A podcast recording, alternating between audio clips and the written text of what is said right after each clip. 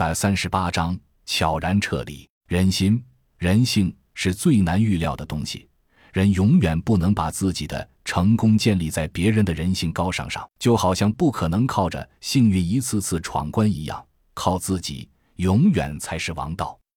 善后的工作做得很扎实，西弗里被生擒了，其余活人做鸟兽散。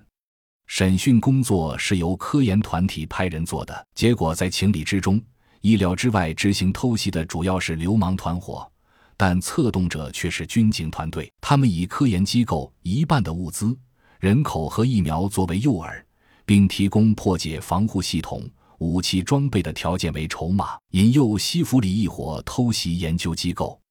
结果是出乎他们意料的。尽管目睹了甄孝阳二人之前的疯狂杀戮，但他们对夜间的偷袭很有自信，而且更重要的，之前的冲突中双方都没有用枪，而对于枪支，他们有着先天的依赖。他们相信，人与人之间没有什么是一支枪解决不了的，如果有，那就用两支，所以才有了今晚的偷袭。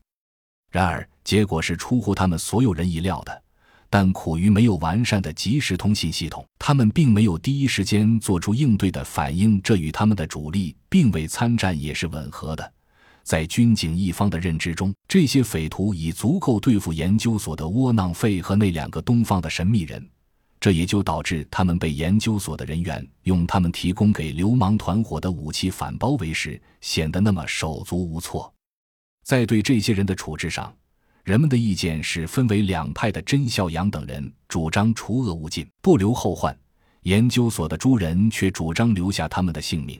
毕竟末世里，人就是最宝贵的资源，不无论是作为劳动力、生育者、战斗员，甚至是实验的原料，都是必备的元素。所以，他们主张对战败一方的人员做出有限控制，以备后用。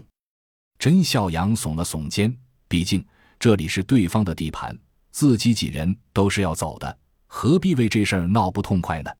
于是那些人的命运就这样被决定了。除了带头的首犯，其余人作为劳动力被监视的劳动力，加入了研究机构。换句话说，成为了幸存者聚集地唯一大型团队，或者说实际控制者的队伍。